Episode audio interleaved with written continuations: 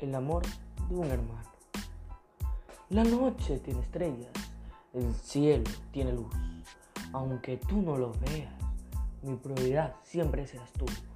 Somos como las ramas de un árbol, creciendo a diferentes direcciones. Pero si la raíz es solo una, ¿por qué separarnos? Es mi pregunta.